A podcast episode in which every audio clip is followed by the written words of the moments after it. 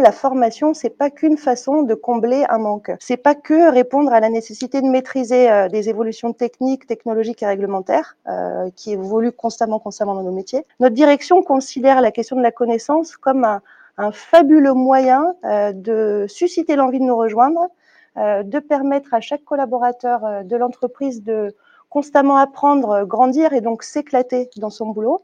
Ça veut dire que la connaissance est un facteur de, est vue comme un facteur de plaisir au travail qui doit susciter et la fidélisation et l'envie de nous rejoindre.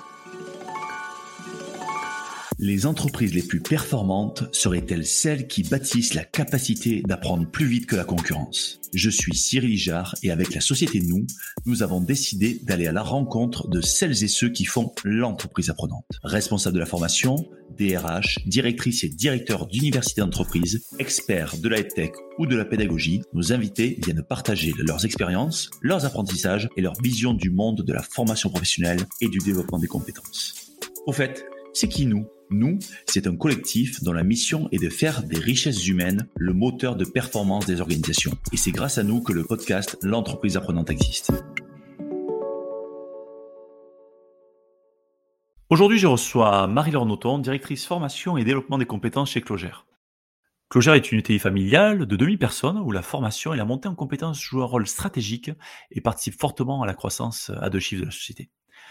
Marie-Laure nous partage la culture clogère, euh, où les sujets de l'apprentissage et de la transmission sont au cœur de l'activité des collaborateurs.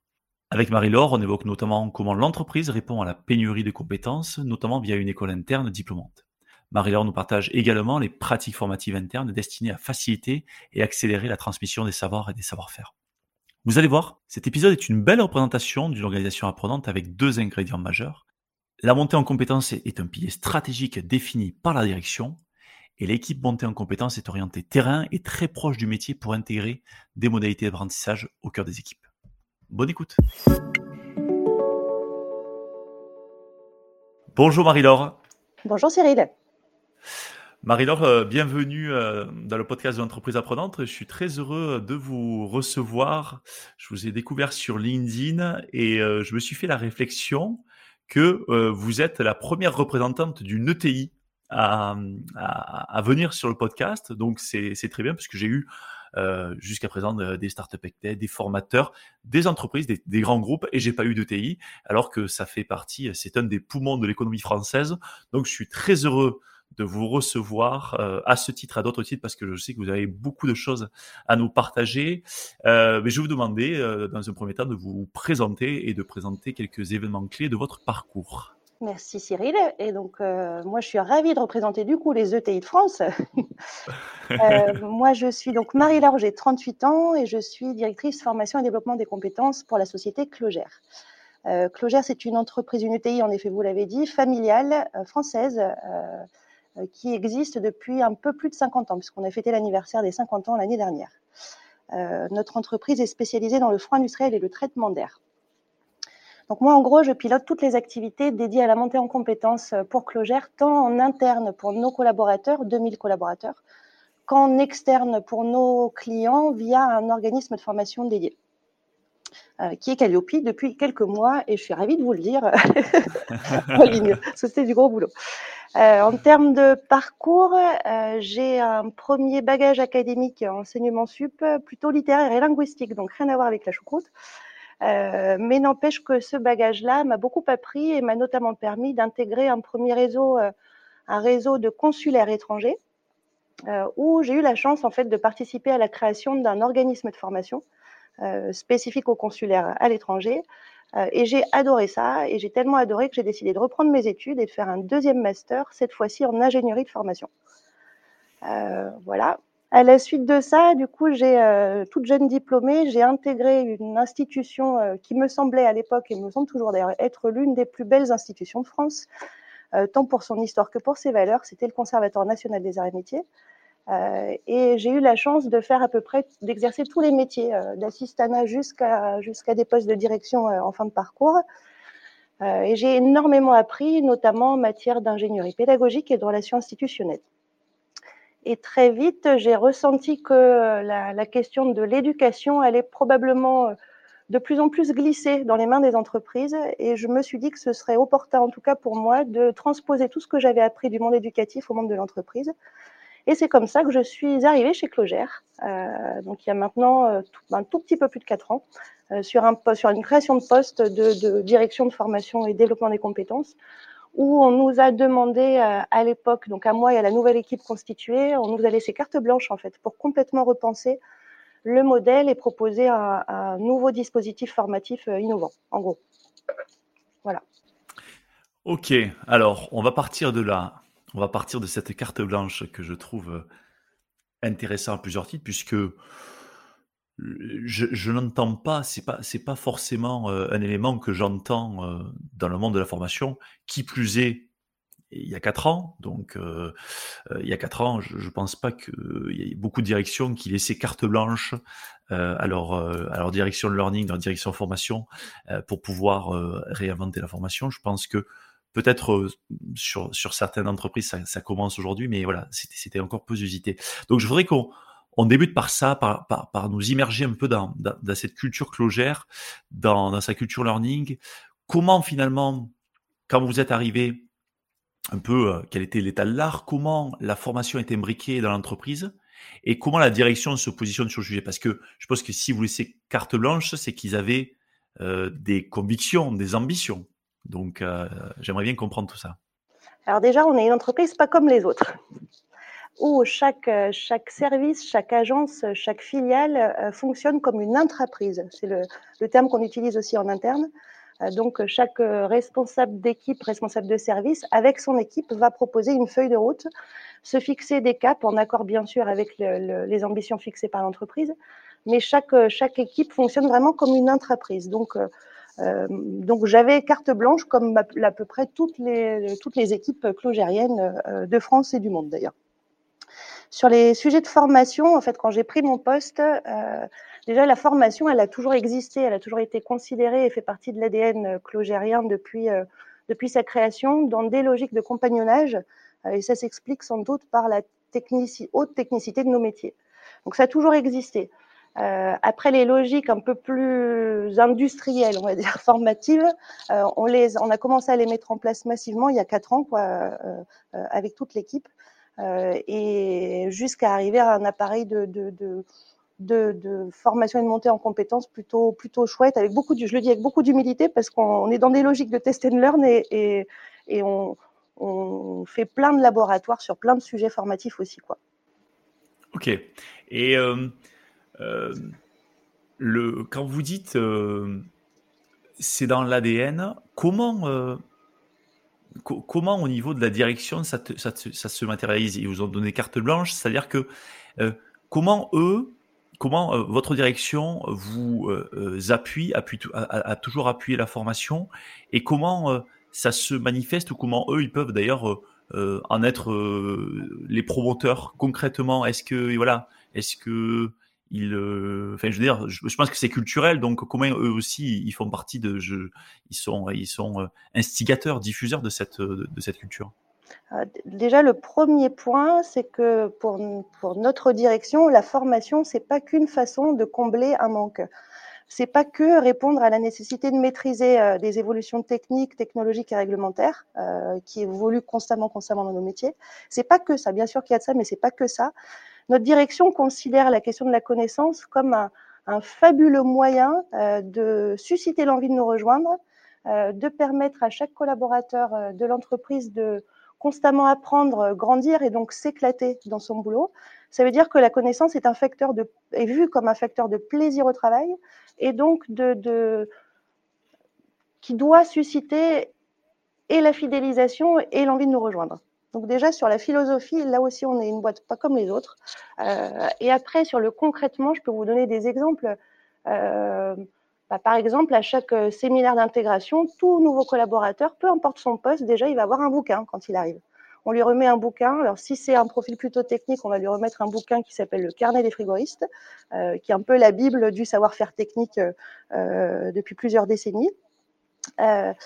Euh, par exemple, à chaque comité de direction, chaque manager va se voir recevoir souvent un livre en fonction de la thématique du moment. par exemple, on a reçu des, bouquins autour de la culture sécurité. on a reçu des bouquins autour de, la réussite des intrapreneurs, par exemple. Vous voyez, même symboliquement, en fait, on remet, enfin, notre direction euh, achète et remet des bouquins, toujours avec un petit mot d'ailleurs individualisé. Euh, et ça nous met déjà dans une dynamique bah, d'avoir envie d'apprendre, quoi. Donc ça, c'est des petits exemples du quotidien, mais euh, enfin, il y en aurait 10 000 à vous donner, quoi. Ouais, c'est intéressant de le faire, en plus avec avec des livres euh, dans, une comment dire dans une ère où on est dans euh, le temps court dans l'instantanéité ben, le livre c'est un peu l'éloge du temps long c'est l'éloge où, où on va prendre le temps de de, de, de, le lire, on prend le temps d'incrémenter. Donc euh, c'est assez, assez intéressant effectivement d'avoir ce, ce geste-là et ça dénote effectivement d'une certaine euh, culture et d'une certaine prise, prise en compte euh, de, cette, de cette culture et des, et des collaborateurs. Un autre exemple aussi, enfin, qui pour moi est assez significatif, c'est qu'on n'a pas, contrairement d'ailleurs à, à, beaucoup d'entreprises dans nos métiers, on n'a pas de département R&D à proprement parler. Euh, on considère qu'on fait de la recherche appliquée. Ça veut dire que toutes les équipes, toutes les agences, toutes les fonctions support euh, sont constamment en, démarche de recherche appliquée. C'est-à-dire que toutes nos innovations technologiques et techniques, euh, elles sont nées d'une problématique client. Autour de laquelle on a constitué une équipe dédiée euh, qui n'aurait certainement pas été la même pour une autre problématique.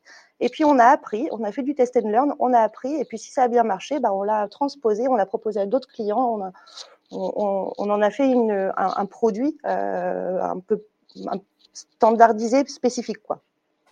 Ok. Mais il n'y a pas de renvoie... Chaque équipe fait de la recherche, mais appliquée. Fait de la recherche. Et ça, ça, ça renvoie aussi à une notion vous avez parlé d'engagement, mais de responsabilisation finalement. Et donc de responsabilisation et de, de confiance. Exactement. Ça vraiment une notion de confiance qui est, qui est quand même très importante dans les organisations apprenantes. C'est je te fais confiance pour que tu, tu, puisses te développer, que tu puisses développer ton équipe, euh, ta business unit et autres. Avec une vraie valeur de droit à l'erreur. Ça, c'est très très fort. Ouais. Et c'est d'ailleurs c'est la première chose qu'on explique aux nouveaux chez nous. Vous avez le droit de vous planter, vous devez vous planter même. C'est comme ça qu'on apprend. Je, je, veux bien que, alors, parce que la notion de droit à l'erreur, elle est juste fondamentale dans les organisations apprenantes, parce qu'une organisation apprenante, c'est une organisation qui se plante. Parce que si on fait pas d'erreur, on n'apprend pas. Si enfin, je veux dire, euh, le succès, c'est d'aller euh, d'échec en échec avec enthousiasme. Donc, euh, vous le dites aux, au, au, nouveaux, oui. très bien. Et comment ensuite vous le matérialisez C'est-à-dire que comment, je sais pas, moi je, travaille chez Clogère, à un moment donné, je vais, avancer sur un projet, on va se planter. Est-ce que vous avez des séances de, feedback? Comment vous, comment, vous, comment vous capitalisez sur l'erreur en fait? Alors, on, le fait, euh, on, le fait, on le fait de façon euh, euh, très spontanée. Rien n'est automatisé chez nous. Donc, on va pas avoir de séances, comme on existe dans d'autres boîtes, de séances de rétro-engineering par exemple. En tout cas, ça mm. s'appelle pas comme ça chez nous et, euh, et ce sera pas timé comme ça. Euh, par contre, bien sûr que c'est ce qu'on fait et systématiquement, euh, on tire des, des leçons et, et, et, des conclusions de, de, de l'expérience ou du laboratoire et surtout derrière on le diffuse, c'est-à-dire qu'on le fait savoir. Euh, on le fait savoir alors sur plusieurs niveaux et plusieurs échelles en fonction de la, de, de la situation, mais par exemple sur des sur des situations techniques, on va diffuser massivement les informations via notre réseau social d'entreprise, euh, Workplace qui nous permet du coup de toucher aux quatre coins du monde les 2000 collaborateurs euh, qui, ont, en tout cas, s'ils le souhaitent, auront accès à l'information. Ok, j'ai presque le sentiment que chez vous, comme c'est très euh, infusé dans la culture, ça devient organique. Vous dites, il n'y a pas ah, de process parce qu'en fait, ça, ça, devient naturel chez les gens de le faire. Quoi. Complètement. On est, c'est vrai que là, euh, on, est, on est une entreprise assez étonnante aussi dans, dans sa structure organisationnelle, plutôt de type fractal. Euh, je crois qu'on il n'y a, a, pas de boîte qui ressemble à la nôtre en vrai. Hein. Vous, vous, pouvez euh, préciser cette, euh, ouais, ce, ce, ce, ce schéma d'organisation, ça m'intéresse? Il y a très peu de lignes hiérarchiques chez nous. Euh, C'est-à-dire, on va même jusqu'à tester, euh, dans mon équipe notamment, on va même jusqu'à tester des nouveaux modèles organisationnels euh, de type, euh, de type, alors avec beaucoup d'humilité encore, hein, entreprise libérée. Ouais. Euh, il y a très peu de lignes hiérarchiques, il y a beaucoup de transversalité et on cherche à décloisonner un, max, décloisonner un maximum nos équipes. Ok. Et c'est vrai du technique au non technique. C'est vrai du français à l'américain, au canadien, au chinois. Et donc on revient avec des, des, notions de responsabilisation, d'autonomie, de confiance euh, qui sont au cœur, de, au cœur de votre projet d'entreprise. Très bien. Avec la vision intrapreneuriale euh, de responsabilisation, en effet. Et effectivement, effectivement, tout, ça est, effectivement très très cohérent. Euh, vous avez dit, euh, Marie-Laure, en, introduction, que à la fois vous aviez euh, la formation, en tout cas toutes les pratiques en interne, mais aussi pour vos clients, que vous étiez d'ailleurs organisme Calliope. Donc vous êtes chez Cloger à la tête d'un service formation qui est assez conséquent parce que quand on a préparé l'épisode, j'étais assez assez impressionné par ça. Est-ce que vous pouvez nous détailler finalement vos équipes, les grandes missions auxquelles, auxquelles elles répondent, voilà, un petit peu toute cette, cette organisation et tous les, les enjeux auxquels vous répondez euh, alors en termes d'équipe, en effet, euh, en effet, l'équipe euh, montée en compétences chez nous pour les deux sujets, tant la formation collaborateur que les formations clients, c'est à peu près une trentaine de personnes dédiées. mais c'est un potentiel de 2000 formateurs occasionnels. Donc on est la plus grosse, on est la plus grosse équipe de la boîte, j'aime bien le dire. On, alors, comment on est organisé? On, on, a une première équipe, on va dire, qui est plutôt dédiée euh, au conseil, à l'accompagnement euh, de nos clients internes euh, et l'organisation et la logistique des formations internes.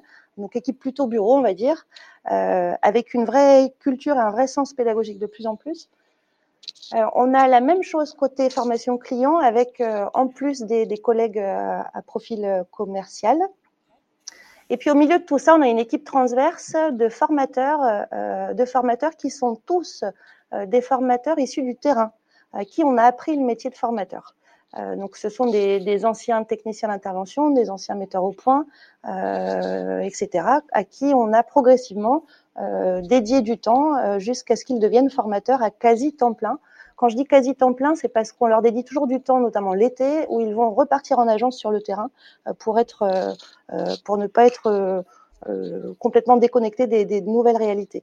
Donc ça, c'est l'équipe, c'est l'équipe dédiée, quoi, une trentaine de personnes. On a quelques quelques collègues qui sont en transversal aussi sur l'interne et la partie client autour du digital. Par exemple, on a Émilie qui est chef de projet formation digitale qui va servir les deux activités.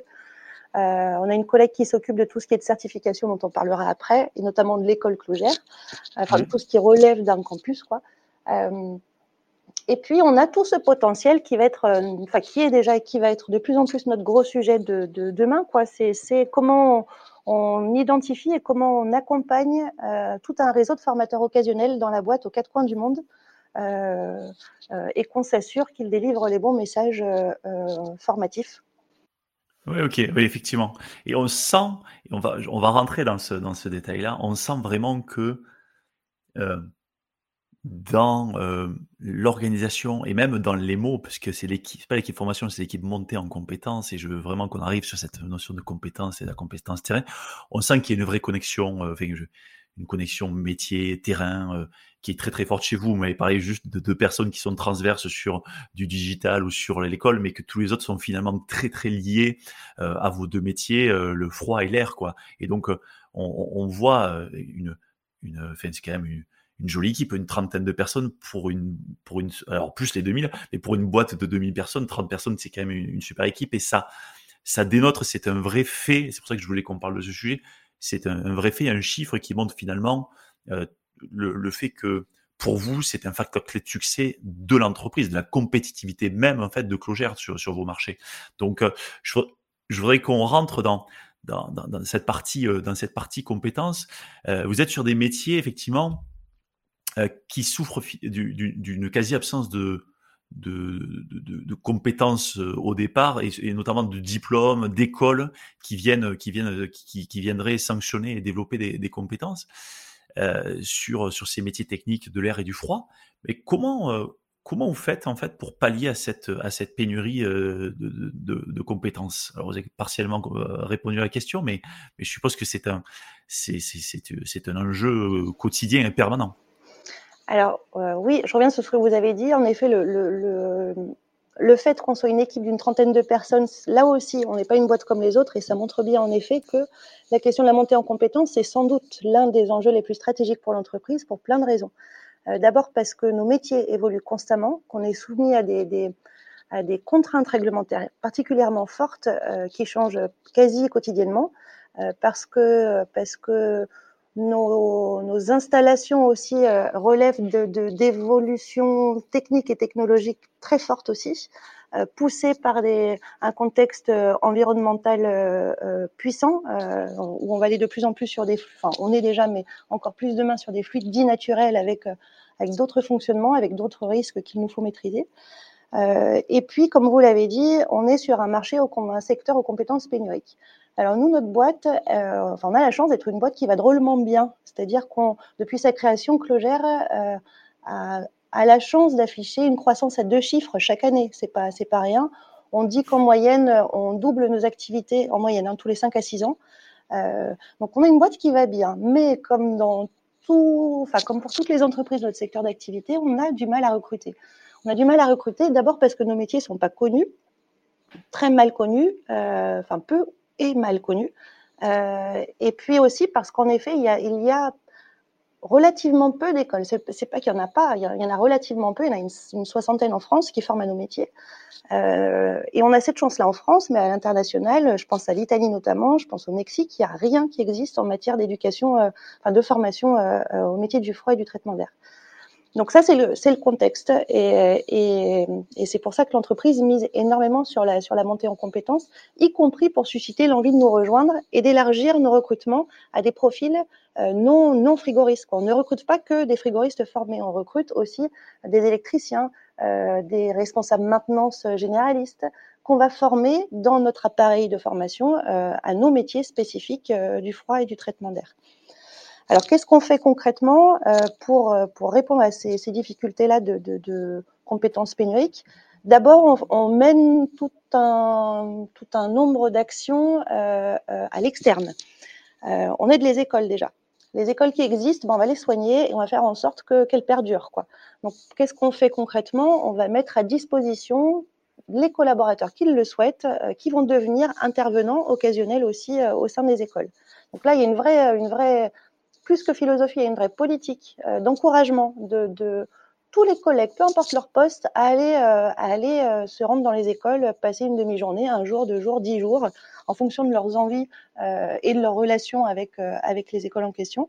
Donc il y a déjà ça.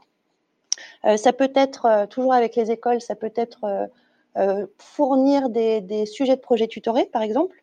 Euh, ça peut être ouvrir tout simplement nos portes, organiser des journées portes ouvertes pour faire découvrir nos métiers, euh, ou même euh, ouvrir les portes de nos clients pour que les, étudiants qui se forment à nos métiers se rendent compte de la réalité, enfin de l'application concrète de toute la partie théorique qu'ils peuvent voir à l'école. Donc il y a plein de choses qu'on fait. Euh, de plus en plus aussi, on va, on va aider les écoles pour qu'elles puissent s'équiper en maquettes pédagogiques avec des petites installations de froid et de traitement d'air euh, euh, dans leurs ateliers pour que les étudiants puissent apprendre le geste métier. Euh, deuxième grosse action qu'on essaye de faire de plus en plus, c'est de faire connaître nos métiers, tout simplement. Donc on va là récemment, on est allé présenter les métiers du froid à une centaine de professeurs de troisième qui ont en charge l'orientation des collégiens. Euh, la semaine dernière, on a accueilli un proviseur adjoint euh, d'un collège euh, généraliste qui avait un stage à faire en entreprise. On l'a accueilli chez nous. L'idée derrière, bah, c'est qu'il se rende compte qu'on a des super jolis métiers et que et que qu'il puisse en faire la promotion aussi auprès de ses étudiants, de ses collégiens, et qu'il nous ouvre ses portes à son tour. on organise du coup des, journées portes ouvertes. On va participer à des salons de l'orientation et de l'insertion même de plus en plus. Euh, là, il y a un mois, on a participé, ça s'appelle la caravane de l'emploi dans la région Auvergne-Rhône-Alpes. Donc, on a tenu des stands. Alors, c'est du temps, c'est beaucoup de temps, c'est des gouttes d'eau, euh, mais qui, on, en est convaincu, porteront les effets euh, d'ici d'ici quelques années, sans doute. Mais c'est absolument nécessaire. Donc, beaucoup d'actions d'abord sur l'externe, auprès des écoles et des institutionnels de l'insertion et de l'emploi. Et puis après, on fait plein, plein, plein d'actions en interne pour répondre à, ces, problématiques de, de, compétences pénuriques. Euh, plein, plein, plein, je ne sais pas par où commencer. On va, peut-être commencer effectivement avec euh, notamment euh, ce que dans l'école interne que vous avez créée, la, formation certifiante technicien. Et je sais que vous allez prochainement en, lancer une sur la partie chargée d'affaires. J'aimerais qu'on prenne un peu de temps pour parce que c'est quand même pas commun, c'est pas commun d'aller euh, faire euh, lancer une formation certifiante et il me semble si si j'ai pas de bêtises qu'en plus vous avez dû passer par la création d'une certification RNCP donc euh, vous avez dû finalement mettre en place un référentiel ou peut-être c'est pas le RNCP mais en tout cas vous avez dû repartir de zéro et, et, et, faire cette ingénierie globale. Expliquez-nous finalement comment comment s'est passée cette ingénierie de projet? Alors c'est pas c'est pas tout à fait ça, mais je, je vais je vais vous je vais vous répondre. Alors d'abord sur le sur l'histoire, c'est que là il y a quatre ans en fait le gros gros boulot qu'on a fait, ça a d'abord été de faire un état des lieux euh, de tous les savoirs et savoir-faire indispensables à nos activités. Et je parle bien d'activités et pas de métier parce que le même métier, selon qu'on l'exerce à Nantes ou à Brignais ou à Paris, euh, ne sera pas le même. Donc on a fait, on a, on a fait un premier diagnostic entre guillemets, tous ces savoirs et savoir-faire indispensables. Et ça nous a permis, donc on a fait le tour hein, de toutes les agences, on est sur le terrain euh, avec les formateurs qui avaient les deux casquettes, du coup à la fois euh, technicien et à la fois formateur. Et ça nous a permis d'aboutir à une première offre de formation modulaire avec cette idée de pouvoir proposer, euh, une montée en compétences sur des expertises spécifiques, sur un risque spécifique, euh, euh, de façon modulaire afin de proposer des parcours individualisés par assemblage de briques. C'est un peu ça l'idée. Donc, mm. on a, on, a réussi à, aboutir à cette première offre-là, qui est plutôt chouette, on en est ravis, euh, et qu'on continue à faire évoluer. Mais très vite, on s'est rendu compte que c'était pas suffisant parce que notre offre modulaire, elle, elle n'avait vocation que, entre guillemets, à apporter une expertise complémentaire spécifique, mais elle formait pas à l'intégralité du métier. Et c'est là que s'est imposé à nous la question du parcours diplômant. Enfin, l'histoire de, l'idée qui est devenue le projet, c'était ça. Mmh. Euh, et puis, ça répondait aussi, cette idée du parcours diplômant, ça répondait aussi à, la nécessité pour nous d'élargir nos recrutements, d'arrêter de chercher les moutons à cinq pattes qu'on ne peut pas trouver, ou quasiment plus trouver euh, euh, sur le marché de l'emploi en l'occurrence, et qu'il nous fallait aller chercher des militaires en reconversion, par exemple. Euh, des, plombiers chauffagistes qui avaient un, projet de reconversion, ou n'importe qui avec une appétence technique en fait. Euh, à partir du moment, pour euh, un métier de technicien, à partir du moment où il avait un niveau entre guillemets académique, mathématique de, niveau troisième. Voilà. Donc, à partir de là, l'idée du projet de diplôme est née. Et alors, comment, comment on a fait? Il y avait deux hypothèses. Euh, soit on s'appuyait sur un référentiel qui existait déjà, soit on le crée de toutes pièces. Dans, notre, dans notre plan d'action, la priorité numéro une de ces quatre dernières années, c'était le métier de technicien. Il se trouve qu'il existait, il existe toujours, un titre du ministère du Travail qui s'appelle le TIFI, euh, technicien intervention offre industrielle, qui existait et qui jusque-là était dispensé essentiellement dans les AFPA, quasi essentiellement. D'autres, écoles aussi, ou Greta par exemple, euh, mais quasi essentiellement dans les AFPA et les AFPA qui petit à petit, euh, au cours des dix dernières années, ont arrêté progressivement de le déployer, ce TIFI-là. Mais ce TIFI-là, il nous plaisait bien parce qu'il répondait quand même à 80% de notre besoin en compétences de base du métier. Euh, et donc là, on n'a pas créé toute pièce euh, un, référentiel, on s'est appuyé sur un référentiel existant et on a constitué un, énorme dossier de demande d'habilitation pour avoir le droit euh, et de déployer la, formation, mais surtout d'évaluer et donc de diplômer. Donc ça a été un, c'était un joli sujet et pour le coup une belle réussite d'équipe parce que c'était un nouveau métier quand même pour nous. et, et du coup, on a, déployé la première promotion euh, euh, l'année dernière. En fait, elle s'est terminée au mois de mars. Et on démarre la deuxième, on est en plein recrutement là pour la deuxième promotion qui démarre euh, fin août. Voilà, ça c'était pour les techniciens. Et puis, à côté de ça, en effet, on commence l'étape d'après pour nous et on est, on est en plein dedans. C'est le deuxième métier pénurique chez nous en priorité, c'est le métier de chargé d'affaires. Et là, il n'existe rien sur, euh, dans, tout le, enfin, dans le répertoire euh, euh, des titres du ministère du Travail ou de l'Éducation nationale, on n'a pas trouvé identifié de diplôme qui répondent au moins à 80% de nos besoins métiers. Donc là, on est dans la même logique que pour les techniciens, c'est-à-dire qu'on est en train d'écrire, d'écrire et de construire, et même d'animer d'ailleurs pour certains, toute une offre modulaire dédiée à nos chargés d'affaires. Par exemple, là, les chargés, d'affaires chez nous euh, suivent les premiers modules de mécanique des fluides, euh, d'échangeurs thermiques, par exemple, là, ces dernières semaines. Là, on a les premiers modules qui sont sortis et on est en train de concevoir. Euh, au total, il devrait y avoir une vingtaine de modules et on se dit que cette vingtaine de modules, à la fin, euh, à la fin, ça pourrait être notre diplôme. Et, du coup, sans doute notre, au stade de l'idée, hein, pas encore du projet, ça va le devenir, mais au stade de l'idée, c'est euh, à terme, tous nos modules là, euh, mis bout à bout, ça va faire un diplôme. Et là va se poser la question de la certification et de l'inscription euh, auprès de France Compétences. On n'en est pas à ce stade-là, euh, même si on écrit tous nos modules, on garde cette idée en tête quand on est dans la phase de conception de nos modules de formation pour les chargés d'affaires. Ok, ça veut dire que en fait vous écrivez euh, toutes les, les briques modulaires de, la formation chargée d'affaires sur la base de votre expérience sur la partie technicienne. Et juste pour qu'on puisse avoir une représentation du, un peu du travail Parce que je suppose que la formation de technicien, c'est une formation sur plusieurs mois. Euh, un an, oui. Sur un an, ok. Et en fait, en termes de, en, termes de, de, travail, pour pouvoir, alors là, vous êtes, vous êtes sur un référentiel qui est existant. Ça, ça, ça, je suppose que ça a demandé à votre équipe un, un travail assez conséquent. Vous avez quelques, quelques chiffres à, à, nous donner, quelques ordres de grandeur? Euh, je, je, réfléchis. Je n'ai pas de chiffres à vous donner. Ce que je peux vous dire, c'est que ça a été très balèze à monter euh, pour plein de raisons. D'abord parce que euh, parce que pour pouvoir déployer ce titre-là, il a fallu aussi s'équiper euh, de maquettes pédagogiques qui étaient imposées dans un cahier des charges. Alors il se trouve mmh. qu'on a voulu en plus cranter au-dessus. Euh, et donc on, on, a commencé à déployer notre parcours TIFI en même temps qu'on dimensionnait, qu'on concevait, qu'on fabriquait, qu'on installait les installations euh, euh, sur lesquels nos stagiaires allaient être évalués à la fin. C'est-à-dire que ce sont nos stagiaires, les Tifrost, on les a appelés la première promo, qui est un jeu de mots du froid. Enfin, bref, ce sont eux qui ont, qui ont mis en service en fait la, toutes les maquettes pédagogiques sur lesquelles ils ont été évalués à la fin. Donc ça, ça a été, ça a été un investissement de fou en termes de temps. J'aurais du mal à, à, vous donner un ordre de grandeur, mais à la louche, je dirais, je dirais que c'est l'équivalent d'un temps plein l'équivalent hein, d'un temps plein euh, dédié sur, euh, sur une année. Ouais. Ouais, c'est un sacré projet, effectivement.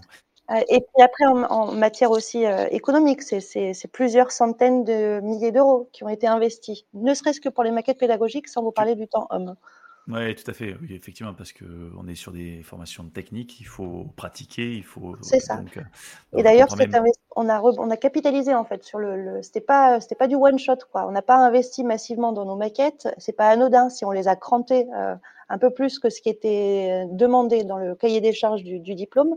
C'est que c'est que ces maquettes pédagogiques qui existent désormais, euh, qui sont des petits bijoux hein, d'installation technique, euh, euh, désormais, on les utilise systématiquement pour toute notre offre modulaire. C'est-à-dire que mmh. nos équipements techniques, pédago-techniques ne sont pas destinés qu'à nos TIFI. Elles sont destinées aux 1500 collaborateurs, aux 2000 collaborateurs qui viennent sur site se former. Ok, donc ça vous a permis finalement de, de, gravir en fait euh, un échelon en termes de qualité d'apprentissage. Voilà, l'assertif la, finalement vous, vous a fait faire encore un pas, un pas, en avant sur sur, sur la qualité de, ouais exactement sur la qualité d'apprentissage que vous pouvez euh, diffuser à tout le monde. Super intéressant. D'autant plus que, que, dans nos métiers, la plupart de, de, de nos collègues sont pas très, ont pas un super souvenir de l'école, quoi.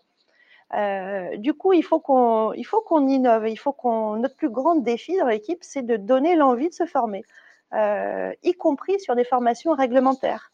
Euh, donc, on, les formations réglementaires qui sont imposées, qu'ils doivent, ils doivent renouveler un certain nombre d'habilitations de façon périodique.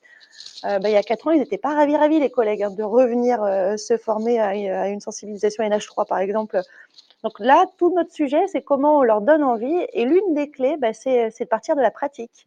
C'est-à-dire que même dans notre modèle pédagogique, on, est de plus en plus sur, des modèles inversés, des classes inversées, où ils vont, le, le, les, stagiaires, les collègues vont arriver d'abord sur l'installation de la maquette pédagogique, ils vont manipuler, Et ensuite, ils vont aller en salle de formation où les formateurs vont faire des apports théoriques, mais vraiment presque individualisés en fonction de ce qu'il aura constaté dans les manips des stagiaires. Oui, donc ça développe effectivement l'engagement, puisqu'on peut parler d'une situation concrète qu'on vient de vivre ensemble. C'est ça, et, et, voilà. Et ça permet de sortir effectivement de, des, des, bandes de l'école avec le tableau noir, euh, Exactement. qui a été euh, une souffrance pour certains. Super intéressant. Et c'est, vous, faites, vous faites bien la transition euh, sur les modalités pédagogiques. Je voudrais qu'on, aborde, qu'on aborde ce sujet. Euh, bon, je suppose que vous n'avez pas fait exception à la règle avec euh, avec euh, avec la pandémie, hein, avec une accélération de la digitalisation des, des, des contenus depuis euh, mars 2020. Euh, je sais par ailleurs que vous expérimentez plusieurs autres modalités pédagogiques pour enrichir votre offre. Est-ce que vous nous en présenter quelques-unes, nous expliquer pourquoi vous avez enrichi et, et comment ça a été euh, accueilli et comment comment c'est voilà quelles sont les pratiques derrière ces, ces, modalités alors là aussi, avec beaucoup d'humilité, hein, on teste beaucoup, beaucoup de choses. Euh, d'abord, le, Covid, c'est vrai, comme dans, plein d'autres organisations, nous a permis d'aller beaucoup plus vite sur la digitalisation de nos formations. Euh, et c'est un vrai défi chez nous, en tout cas dans l'équipe, parce que, comme je vous l'ai dit tout à l'heure, nos formateurs sont issus du terrain. Euh, c'est pas des geeks, nos formateurs. Euh, et là, on a une collègue qui, qui a fait un, enfin, tous les collègues, mais une collègue qui les a, qui a fait un boulot remarquable en les accompagnant et en les, en les fédérant autour des, des sujets digitaux euh, et, et, ce qui nous a permis de, en très peu de temps, avec le, le premier confinement, de digitaliser à peu près 30% de notre offre. Avec cette idée de, de pareil, pas du one shot, c'est qu'on capitalise. Euh, pendant le Covid, l'idée c'était d'occuper entre guillemets intelligemment nos collègues qui ne pouvaient plus aller sur le terrain parce que les, nos clients fermaient leurs portes. On savait pas trop ce que c'était que ce Covid à l'époque.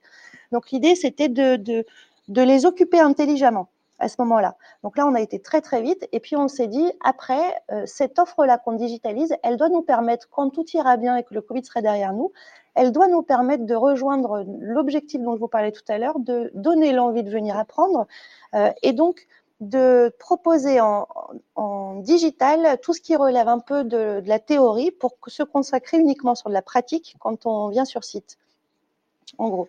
Donc ça, c'est l'effort le, de digitalis digitalisation, pardon, c'était le premier point. Euh, après, qu'est-ce qu'on teste? Bah, Plein, plein de trucs. Euh, on, on, considère que l'entreprise euh, doit, a la responsabilité de permettre à quiconque le souhaite de constamment apprendre et grandir. À quiconque le souhaite. C'est-à-dire que c'est pas imposé.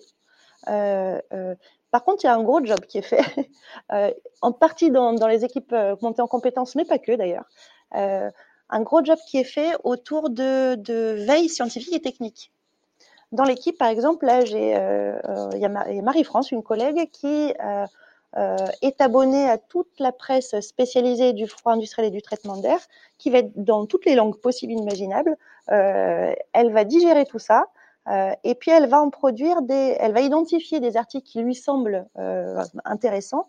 Elle va, elle va en écrire des petites synthèses qu'elle va diffuser ensuite massivement à toute la boîte euh, via le, réseau social d'entreprise dont je vous ai parlé ou via notre plateforme LMS, parce qu'on est en train de se constituer une, une espèce de bibliothèque numérique des savoirs en gros. Donc il y a, il y a cette veille scientifique et technique, il y a toutes, euh, toutes les innovations et l'éveil aussi scientifique et technique faites par toutes les équipes de Clogère, de France et du monde aussi, qui sont partagées régulièrement sur le réseau social de l'entreprise et qu'on récupère ensuite pour alimenter notre plateforme LMS. Euh, il, y a, hum, y a des communautés de pratiques aussi qui sont de plus en plus mises en place. Par exemple, euh, par exemple, quand on a intégré euh, toute une nouvelle équipe au Canada, euh, on a passé plusieurs, plusieurs semaines en fait avec la, DRH de, de l'équipe canadienne qui rejoignait Clogère pour identifier un certain nombre de collègues sur des métiers clés euh, qui étaient complémentaires euh, au métier traditionnel clogérien, on va dire, et on les a mis en relation et on a on a animé une communauté de pratiques multiculturelles, quoi, interculturelles, euh, okay. pour que euh, si je suis demain je suis confrontée à une problématique, j'ai du mal à la résoudre, bah, je vais avoir le réflexe d'appeler le collègue à l'autre bout du monde pour savoir si lui-même a été confronté à la même situation et comment il l'a résolue. Par exemple, on, initie et on, pousse de plus en plus des communautés de pratiques managériales aussi. Euh, on pousse aussi de plus en plus des communautés de stagiaires, entre guillemets, de formation. C'est-à-dire que chaque formation doit donner lieu à une communauté derrière. Euh, et on incite les, collègues qui se rencontrent à l'occasion des formations à rester en contact et à s'appeler euh, et à capitaliser sur les expériences de chacun.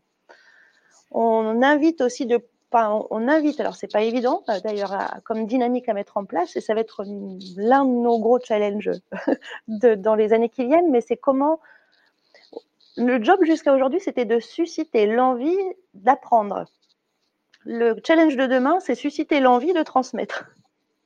Comment chacun d'entre nous euh, euh, va lire un bouquin, va suivre un MOOC gratuit, va regarder un reportage à la télévision, euh, qu'il y aura apporté une connaissance, euh, bah, qu'il ait le réflexe de la partager à ses 2000 collègues. Ok, euh, merci. Voilà, j'ai, effectivement bien, bien compris les, initiatives et dans les initiatives dont vous parlez, elles sont assez intéressantes par rapport à ce que vous avez dit entre ce qu'on veut faire aujourd'hui et ce qu'on a fait jusqu'à aujourd'hui, ce qu'on veut faire demain. C'est que on sent déjà que vous êtes déjà dans le coup d'après, dans le côté de la transmission, puisque effectivement, quand euh, vos collègues sont en train de faire de la veille scientifique et technique, ils, font finalement de la, de la médiation, de la vulgarisation et euh, de la, synthétisation pour qui est de la transmission. Et quand les, collègues à, gauche ou à droite vont partager sur l'MS Workplace, on les engage à, effectivement transmettre.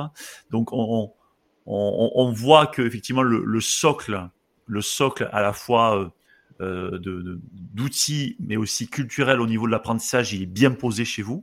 Mmh. Et euh, ce que, si je, traduis ce que vous me dites, c'est que le socle de la transmission, euh, vous, vous, vous, avez posé les outils et vous êtes en train de développer la culture. C'est ça l'idée, Marie-Laure? C'est c'est les deux en fait. C'est les deux. La culture, je pense qu'elle elle est là, elle est, elle est, solidement ancrée. Maintenant, c'est comment comment ça devient une comment ça devient du quotidien et une mission en hmm. soi, en fait? Ça doit être euh, intégrant à son métier. Euh, son métier de, de technicien euh, chez Clogère, passer aussi de d'avoir d'avoir 10 minutes dans sa semaine pour transmettre à un collègue d'une façon ou d'une autre. Ça peut être transmettre ce que je vous ai dit, un bouquin, un article, ça peut être ça peut être devenir tuteur d'un apprenti, ça peut ça peut être de plein de façons différentes. Quoi.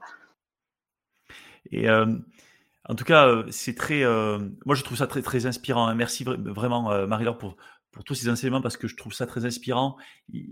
On, sent que vous, avez finalement continué à, développer ce, ce, mouvement, cette, culture. Et en fait, il y a un mot dont on n'a pas parlé, mais qui, qui est très important, c'est que si, le, si les, les clogériens le font, c'est qu'ils y trouvent du sens. C'est que vous avez réussi, au-delà de faire du test and learn, de développer des modalités pédagogiques euh, X et Y, à toujours finalement garder ce sens, euh, euh, être en accord aussi avec la stratégie de l'entreprise pour que chacun se sente, enfin, se, se sente à l'aise. Parce que parfois, on peut avoir cette ce foisonnement, mais ce foisonnement des fois crée un peu de, un peu de flou, et, et, euh, des fois ça peut être pas, pas mal, mais, mais c'est vrai que s'il y a trop de flou, à un moment donné, on, en perd le sens. Et là, ce qu'on sent dans, dans ce que vous nous, ce que, ce que vous nous racontez, c'est, c'est que chacun se saisit du sens parce que, parce que c'est sûrement très très proche de ce qu'il fait au quotidien. On, sent vraiment que euh, vous, vous on a, moi j'avais l'impression quand vous avez euh, expliqué tout ça que vous étiez à côté en fait de, de, vos collègues qui étaient qui étaient en train de travailler sur les euh, sur, directement sur des chantiers et, euh, et que vous étiez juste là en train de, de les aider à, faire mieux quoi finalement donc euh, donc voilà. Donc merci Marie-Laure pour ce pour, pour pour ce partage d'expérience qui qui va je suis sûr voilà éveiller éveiller pas mal pas, mal d'intérêt sur, sur sur les auditeurs. Et puis et puis ben euh, je pense que vous avez, euh, vous avez euh, quelques, encore quelques beaux challenges à aller, à aller rechercher avec Logère. Donc, donc je vous souhaite un, très bon vent pour la suite. Merci beaucoup. Merci Cyril. Et oui, on a un super terrain de jeu, donc je ne suis pas inquiète sur les challenges à venir. ok. Merci. Merci beaucoup. Au revoir Cyril.